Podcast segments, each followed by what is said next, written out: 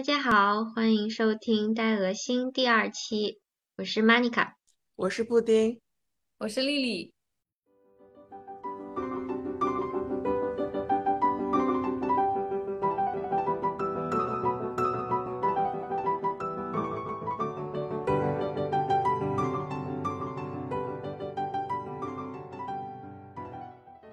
今天想跟大家聊一下我们大学期间住宿趣闻，主要就是所有的在我们住宿区发生的事情，我觉得还挺多有意思的经历的。对，因为太多了。我的话是大学四年，相当于是换了三个不一样的住的地方，每一次都会有一些比较神奇的经历。我也是，应该你们俩也差不多吧？换了三个地方吧，就是先一般来说都是先住那个学校宿舍的嘛。但是讲道理，我美国的学校宿舍它好贵的，就是它那个价格还不如就是搬出去住这样子。我已经不太记得了，但我好像记得就是跟就是在那种 app 上面的差不多一个价格，甚至更贵，因为它包含了那个其实是比较低的。对，而且当时我们住的相当于是。因为我们当时住的一栋楼嘛，相当于当时我们是八个人 share 一个 apartment，然后是四个卧室两个浴室，每个卧室是两个人 share。当时我记得价格是八百多刀，但是如果你在外面租房子一个人住的话，可能才一千多一点这个样子。所以说它的性价比是低很多的。大家后来熟悉环境之后，基本上都选择搬出来住了。嗯，对的。而且我记得当时比较痛苦的，应该就是跟很多美国人当舍友吧，他们的那个 party 文化，还有一些比较让人不太能理解的饮食文化，就还挺痛苦的。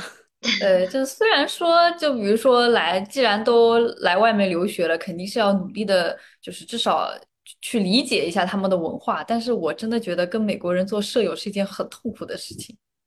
就是他们真的是就是还蛮吵的。我经过最精彩的一个事情，好像就是因为我们也是就是跟布丁还有莫妮卡差不多的那种嘛，就是八个人 share 一个就是那种客厅和厨房，然后各自有各自的房间，然后每个房间是两个人。然后我的美国舍友有一次就是跟她带着她的男朋友一起进我们进我们的那个大的那个呃就是 living room，然后。他们我不知道是为什么，他们就是选择靠在了我和我室友的房门口，就靠在我们的门上，在那边亲吻，然后声音是很大的，是那种说一两句话就开始啧啧啧的那个水声，这个是能播的吗？反正就是当时给我很大的就文化冲击，我想说，就是怎么会这么刺激呢？既然要追求刺激，就要贯彻到底吧，就是。当时开 party 是会喝酒的。就是那种成年人买酒给未成年人喝这种，哦，是的，可以播的。那边成年也不成年，就是能喝酒是二十一岁嘛。但是就是有的时候他就会有的美国室友他就会拜托那种高年级的学生去买酒，然后大家一起在里面放那种很吵的那种 party music，然后大家一起在那边狂喝。然后喝的酒呢也不是什么好酒，就是那种好像最常见的就是买一整瓶的伏特加，然后大家轮流灌 shot。就这个样子哦，是的，嗯，对，还有很多啤酒啊，对的，典型的 party 文化。就我当时是夏天的时候，周五下午嘛，大家不都已经就是没什么课，然后正好过周末嘛。夏天的时候，他们会在院子里面拿那种充气的做那种泳池，然后开泳池 party，就还蛮嗨的。然后就在院子里面喝酒，然后大家在穿着。泳衣，然后在院子里面泡那个 充气泳池。我经过的时候，有二楼阳台那个兄弟会的男生光着上半身在那里站着，就也不知道看还是不看好。我们那时候不是好像是有一个兄弟会吧，门口有两个狮，就是那种狮子的雕像。然后当时有一个传说，就是一旦有人在那边进行了一些，就是呃出尝禁果之后，就会把那个雕像换一个刷那个刷漆换一个颜色。不知道你有没有听过这个传闻？没有哎，没有，没有。我觉得可能是因为我们住的区域其实离那个地方还挺远的。因为我记得我们当时第一年住的宿舍楼其实是新建的，它是在我们校园的西南角，它非常的靠近我们学校的海洋学院，就是一个比较偏僻，需要走路到主校区要十五到二十分钟的一个地方。就如果是步行的话，要爬上一座天桥，然后再走到主校区那边去。兄弟姐妹会在学校的北边，所以跟我们距离是有一段距离的。如果你不是特地去那个区域，可能说通过去做什么事情的话，是不会去那边，就是去接触到那个社会的。基本上每个美国大学应该都是有这个兄弟姐妹会的吧，但是我对它的成因和它的各各种各种东西还是像感觉像是一个谜团一样的，就是它好像所谓的兄弟姐妹会，就是说你加进去之后，你会得到一个很好的一个 networking 的空间，然后你就会有一帮很铁的哥们，然后未来比如说像是工作呀，或者是进社会啊，就会有很好的这种呃这个交际网络。然后你进兄弟姐妹会还要经过就是前辈的一些考验磨难各种各样的，就是有这种很精彩的传说。但我就是从来没有，从来没有就是真正实践的那个，就只能通过看那种美剧，什么惊叫姐妹、惊叫皇后吗？尖叫皇后啊，然后了解到大概。嗯，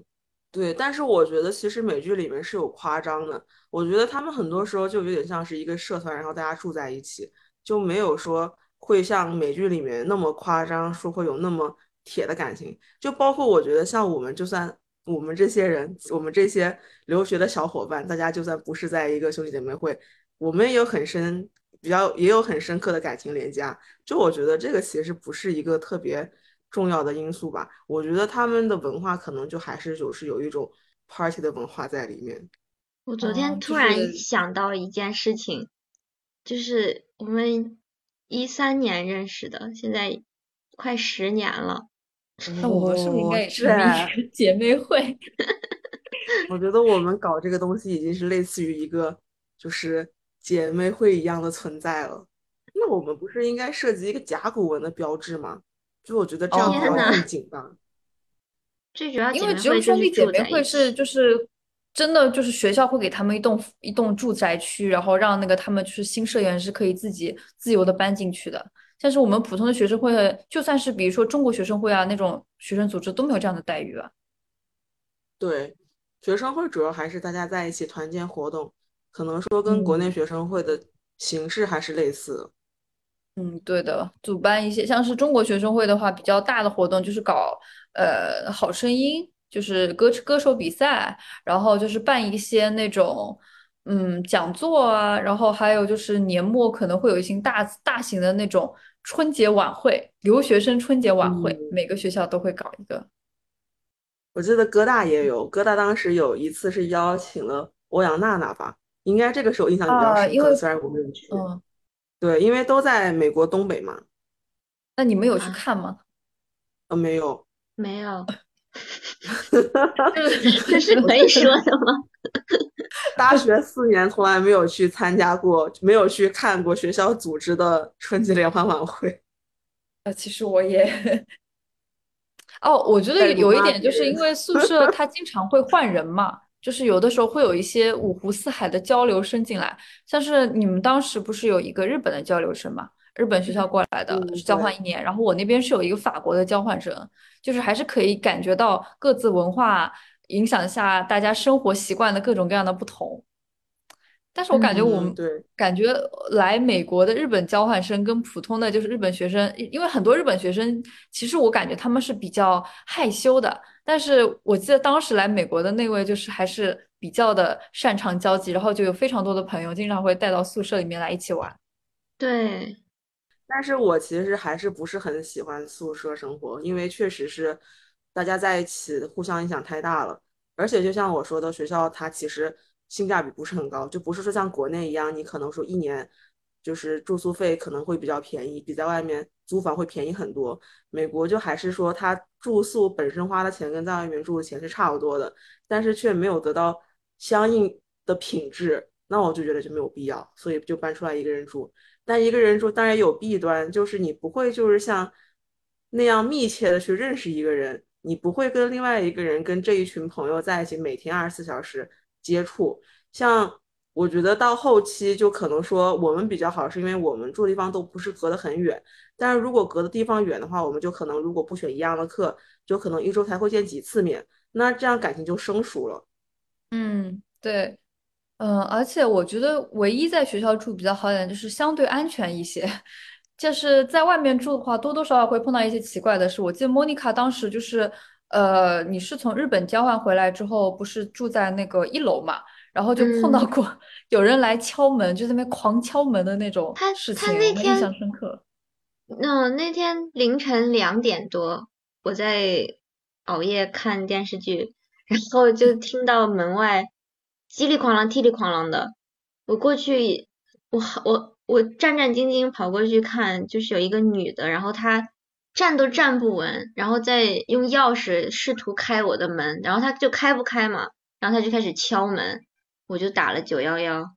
然后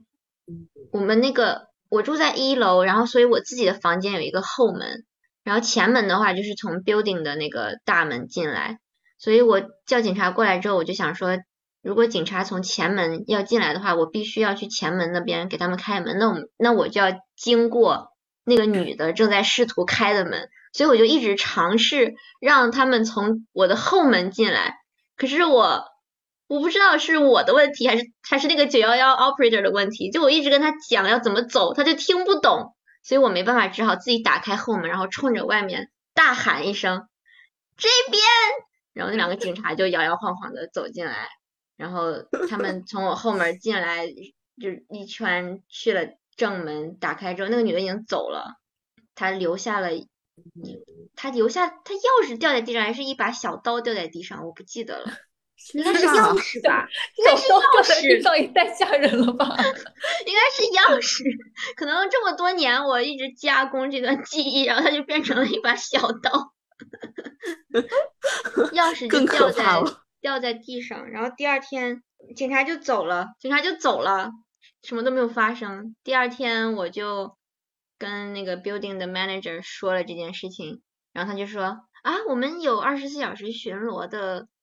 呃保安的，你可以联系他们。然后我才知道，就是我入住的时候没有注意这件事情，所以才直接打了九幺幺。我觉得也是蛮慌的，就是。奇奇怪怪的事情，而且我觉得你那个楼算是比较安全的了，就是至少前门是有门禁的。不是，他那个楼其实是他那一侧其实是面向 public 的，他那一侧外面没有围栏的地方，所以说任何从路边走过的人都可能会去接触到他那一排的门。后来我把那个房间转租给我的朋友之后，他们。不知道那一晚是忘了锁门，还是那个门被人撬开，他们在客厅的电脑就被偷走了。天呐，对，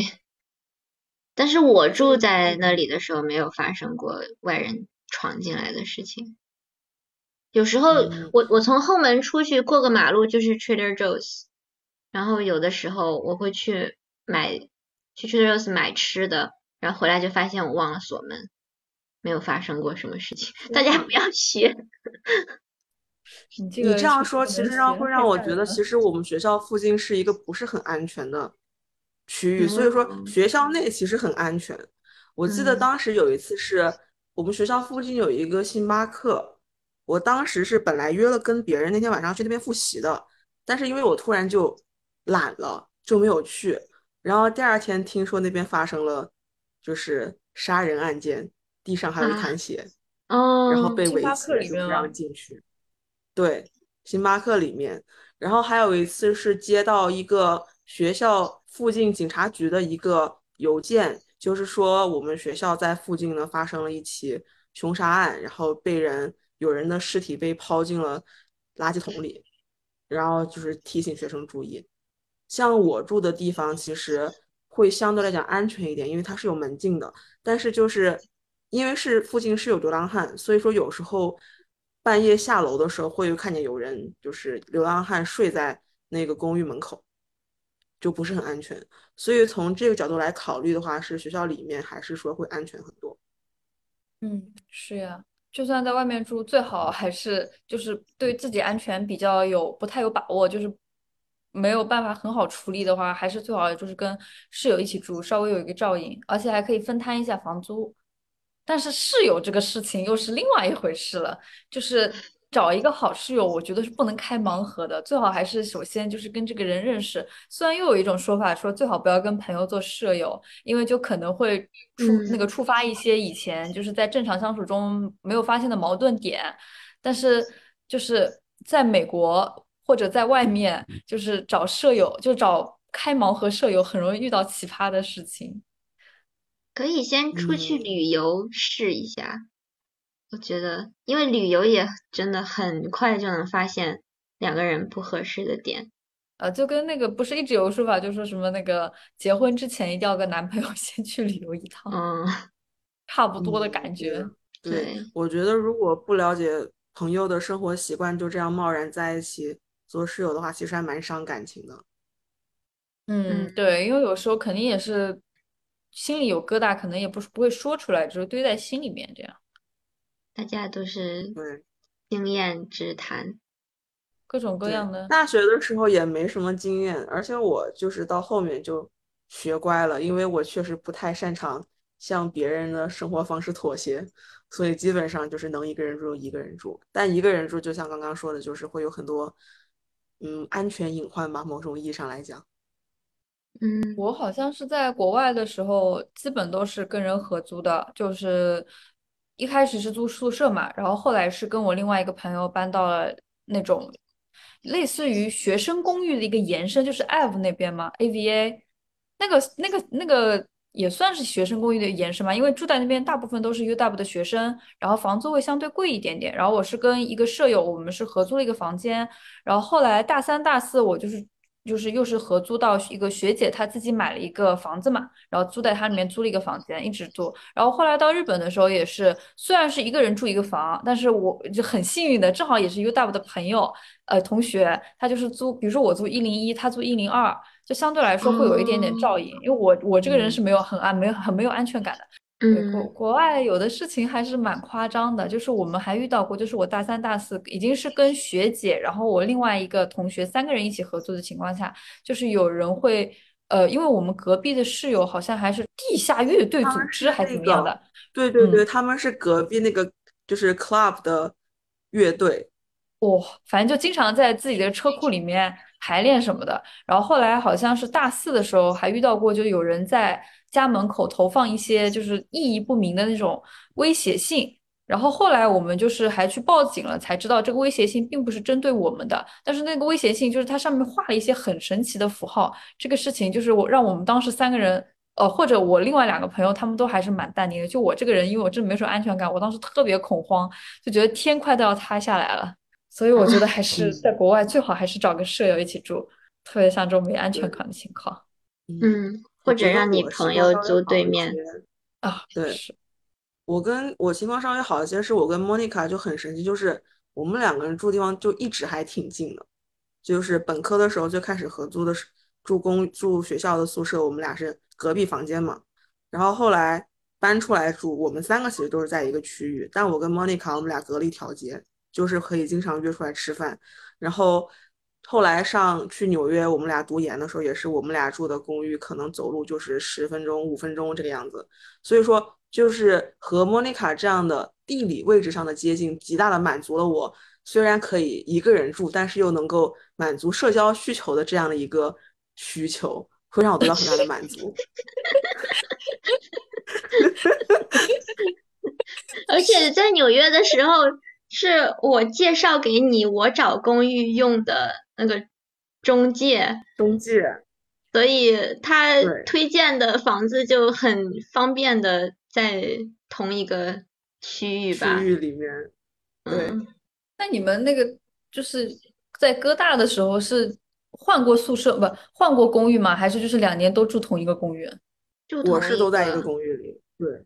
住同一个。搬家真的太麻烦。我对搬家很麻烦，但是我其实我们住的那个区域它是又安全又不安全，因为我们是住在 Times Square，是在广场附近，所以说我家每天晚上都能听见消防车、救护车跟警车的鸣笛声，每天晚上都有。所以说你就是当时会让人觉得很恐慌，觉得周围是不是发生了什么事情。但是白天的时候又因为那个地方确实是事故频发区嘛，所以说又有很多警察，所以你看到他们会觉得很安心，就每天就在这种冰火两重天里面疯狂的左右摇摆。而且是新闻的中心。有一次我起床去上班，然后走了几条街，所有的地铁口都封着，然后到了时代广场，警察哇，没见过那么多警察，头上有直升飞机在那边飞。就然然后还有新闻的车，电视台的车。就那天好像是有人在地铁里放了炸弹还是什么的，然后那天我就没有上班。然后还有一次是我要去一个，我我在一个地方转车，然后我转完车之后一个两个小时，然后就有一个。恐怖分子开了一辆货车在那个附近撞行人，所以天呐，这就是纽约生活，大家真的生活热。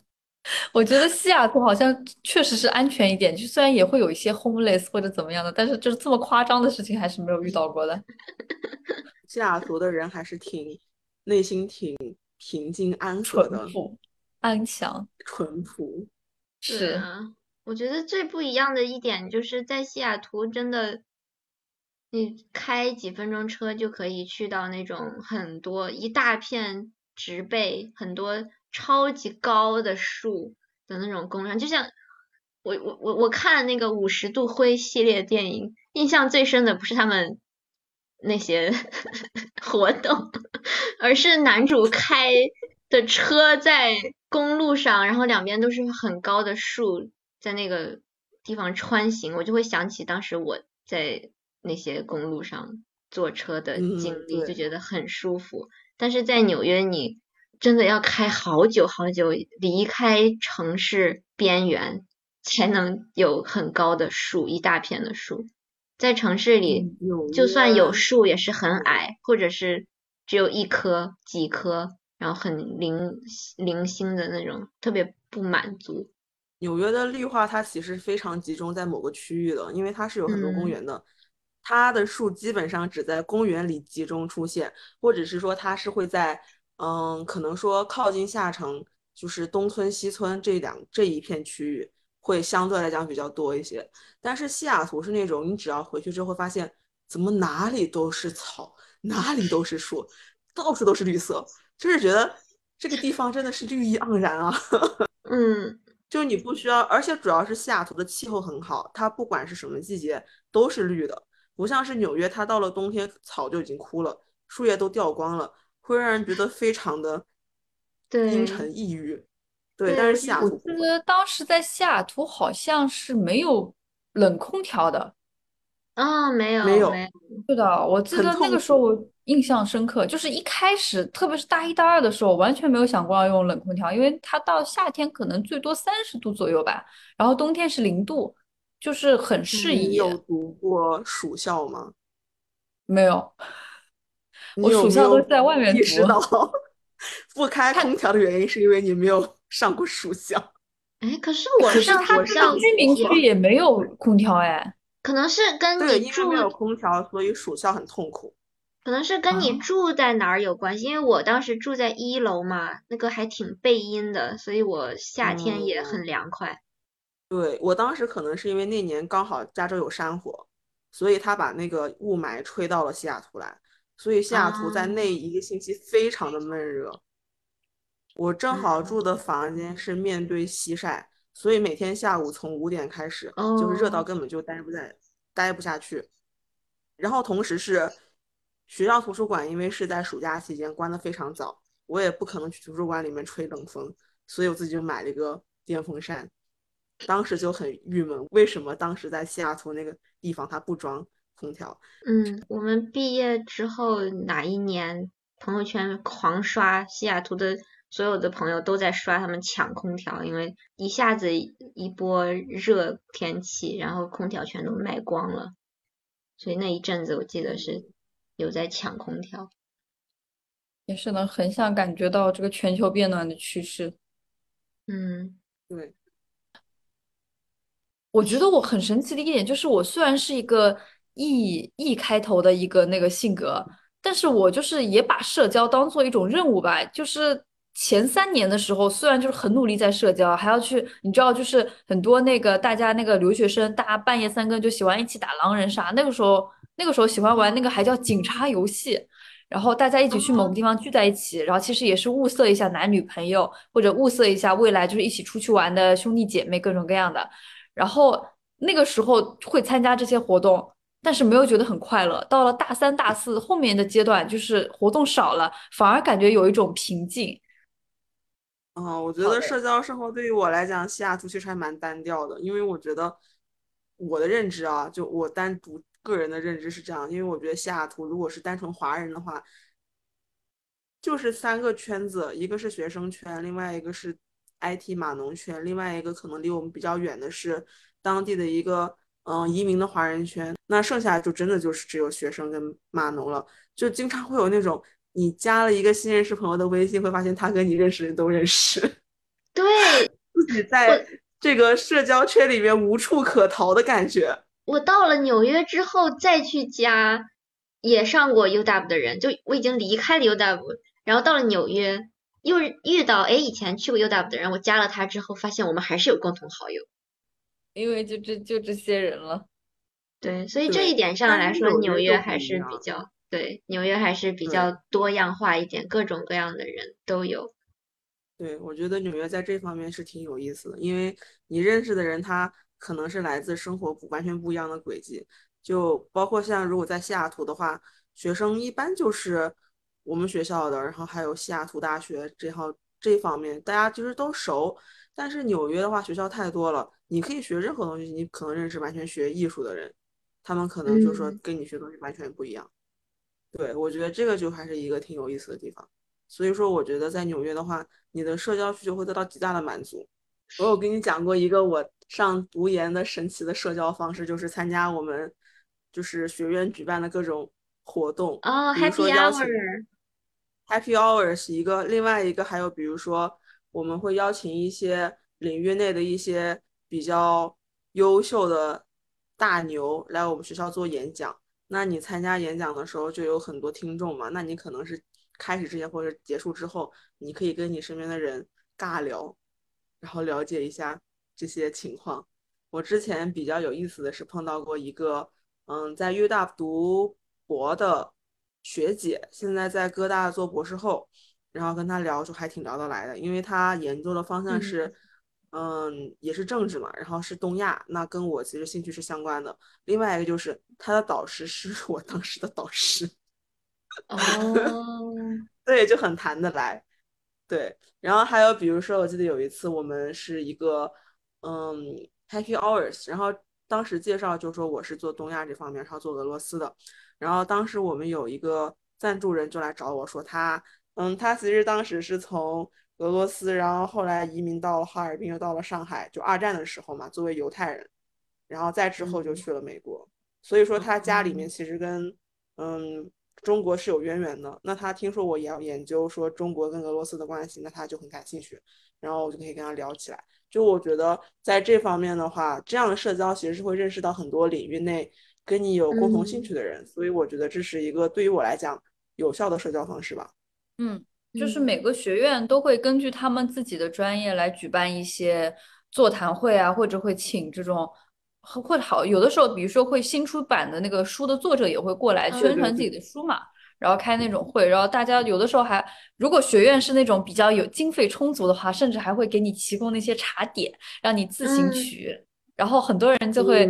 就可以，你就可以一边吃这些东西，然后一边跟你就是学术学术研究内比较感兴趣的话题的这些呃研究者一起来聊天，也是一种很不错的社交方式。嗯，我觉得大本科和硕士期间的交友还挺不一样，就是你本科的时候不会太局限于你自己的专业，你会认识到所有的，因为你会上很多那个。prerequisite 的课，所以你会认识到很多别的专业的人。但是你到了硕士之后，你只会上你自己专业的课，就只会有你自己专业的人在你身边。对，对我感觉我嗯，我就是研究生在日本的时候，连自己都意识到了自己的社交圈太有限了，因为我们是那一栋楼，我们的所有的课都在一栋楼里面上，然后所以那一栋楼里面全部是我们专业的人，你根本没有办法认认识到其他领域的你比较感兴趣的那些人，你没法认识到。也没有那种说像是本科的时候一样的，呃，什么 Happy Hour 啊，或者说是那种呃交流会来给你去跟别的学院交流，都是自己学院内部交流的。对。但是我觉得我们专业比较不一样，是因为我们专业它并没有，我们是一个区域研究，所以说你在只要是你研究的东西是这个领域内的，那么你可以去研究任何东西。就比如说我们学校，我上课有碰到过学心理学的。有学物理的，然后有做电影研究的，所以说他们其实是能够在课上面带来不一样的视角的。我记得我当时还有一个比较神奇的人，其实跟我们专业其实有相关，就他其实是美国海军的，他是来听课的，所以说他在上课的时候会提供一个完全跟学生不一样的军方视角。对我觉得这个其实可能是我们专业会比较不一样的地方。嗯，对，我记得我们当时就是也会有一些各个学校过来的交流学生嘛，然后也是以旁听或者是来修这门课学分的一个机制来课堂里一起互动。当时就是，呃，就有很多像是国内复旦大学呀、清华大学过来的优秀学子跟我们一节课，然后也是我们，呃，我们那节课是以英文的方式学的，所以他就会聊一下，呃，从他们的视角出发。嗯，我感觉我这个人。交朋友就是蛮看缘分的，就像我，我从小到大吧，会跟坐在我旁边的人交朋友，或者是到了大学，就是跟住在我旁边的人交朋友。然后去 KO 交换的时候，也是我们当时第一天，呃，orientation 嘛，然后分了几个小组，就是跟我分到一个小组的那个男生。他我们在参观学校的时候，他站在我他跟我一起走，我们就是朋友。然后还有另外一个女生，她跟我搭话的。然后还有就是我在国内的一个朋友，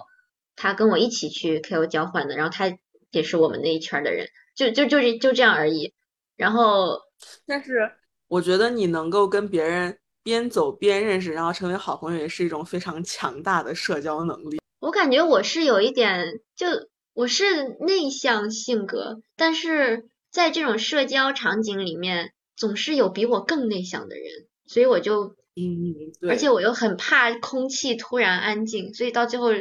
我只能强打精神来讲一些话，填补那个寂静的空间，所以到最后显得我好像很社牛，但并不是，我内心也很痛苦。我还记得当时，当时跟莫妮卡在宿舍的时候。加了微信，然后他头像是福尔摩斯，就当时特别火的那个 BBC 夏洛克。然后我就问他说他是不是喜欢夏洛克，他跟我说不是。这件事情我耿耿于怀了好久。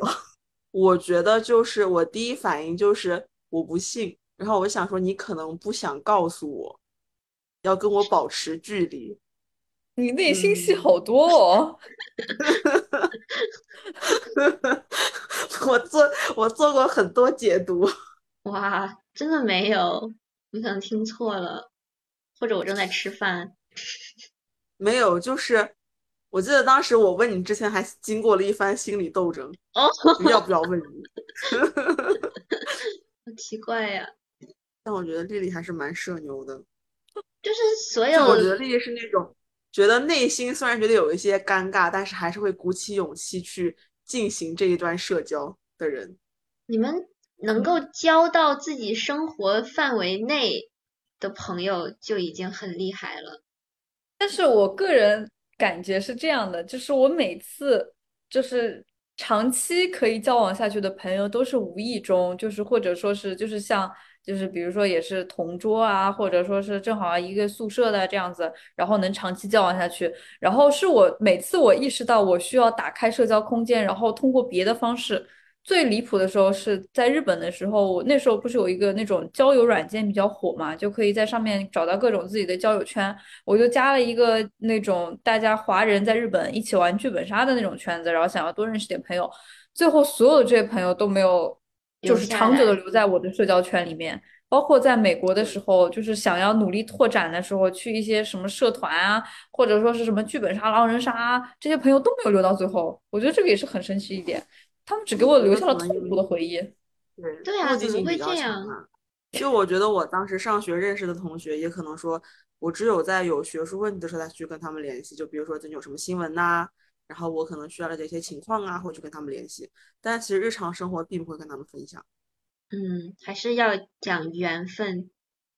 大家才有那个要有一个契机，是你可可以跟他们分享生活的，所以可能在生活范围内遇到的朋友才比较。对对对对对，因为本身是从生活出发才认识的嘛，所以我觉得我们三个人很大一部分程度说起来，就是因为离得近，所以在一起天天吃饭、闲聊，然后才慢慢就 天然就这么熟起来了。就那种特别强烈的，就是因为很多时候你跟别人认识，如果是有目的性的话，你们是有你们的交往是有一个边界感，是有一个很强烈的社交场合感的。那我们从最开始就就是没有这样的感觉，我们之间是没有那种强烈的边界的，就是我们没有那种生活跟正式场合的边界，所以就非常轻松的可以就是迅速的熟起来，然后打成一团。但是我们每次好像就是见面都是在喝。酒，这是可以说的吗？嗯，我没有啊。我觉得我们大四的时候，每每周末出去一次 fine dining 还蛮好的。哦，对的，是的，感觉一起出去啊，那好怀念那个时候啊。嗯，就我觉得跟小姐找一家店，然后出去吃饭就还挺好的，很有仪式感。我记得我们大三、大四的时候经常约那个麻辣烫。然后一开始还会还会很长句子问说你今天去某某街的麻辣烫吗？一个人说啊好呀，等我洗个头。然后一个人说啊好的好的，马上来。然后最后都变成了麻辣烫，然后下面可可，然后就 然后就去了。我记得后来是丽丽会做饭，然后我跟莫妮卡两个人在家是基本上不做饭的，所以我们俩经常约我们家附近的一家川菜馆，点一样的菜。所以后来就我们进了参赛馆之后，他们服务员看见我们就会直接报菜名，非常的尴尬。土豆炒鸡蛋，显得我们两个人没有生活。土豆炒鸡蛋，对呀，能吃的吗？对，不是，这不是。等一下，喂喂喂，等一下，土豆炒鸡蛋是是一个国家的食物吗？是地三鲜吗？川中就是要勾芡的那种。没有没有没有没有没有，就是很清爽的土豆炒鸡蛋。我点之前也没有想到它是 可以吃的，但其实还不错。我震撼我全家，感觉我们的口味还是偏国内的那种，就是还是会去找一些国内的那种餐厅吃饭。我觉得我们的口味就是很东亚，因为学校附近其实有很多韩国菜，而且比较便宜，所以说有时候为了图方便、图便宜，会去吃韩国菜。然后中餐的话也是因为方便嘛，我觉得就是西餐就是真的就是我们想要出去聚一聚，然后想要穿的漂漂亮亮的出去聚一聚，拍拍照片才会去吃西餐。嗯，而且我们那时候出去吃西餐的时候，他们都问我们有什么要庆祝的吗？那我们就呃没有，只是来 吃一下。后来后来我学聪明了，每次我们就是比如说。就会主动的跟他讲，随机挑一位朋友过生日，因为他这样的话就会一般来说就会送一个小蛋糕，或者给你一点什么特别的果盘啥的。后来后来就每次都是轮流过生日。幸好他们不会当众一起唱生日歌。Cheese Cake Factory 那个国内也是有的呀，那个叫什么知识知识工厂，中中译名的话。他就是每次我们不知道为什么，我前两次生日都是在那边过的。然后我每次跟他讲他会过生日，他就会把就是工厂里面他的那个工作员工好像都是那种肌肉猛男吧，然后他就会聚在你的桌子面前，然后对你唱一遍生日快乐歌。然后唱完那一刻，他们就会面就原来就是 Happy Birthday to you，然后唱完那一刻就脸就整个挂下来，就默默的走掉了。我就音 乐。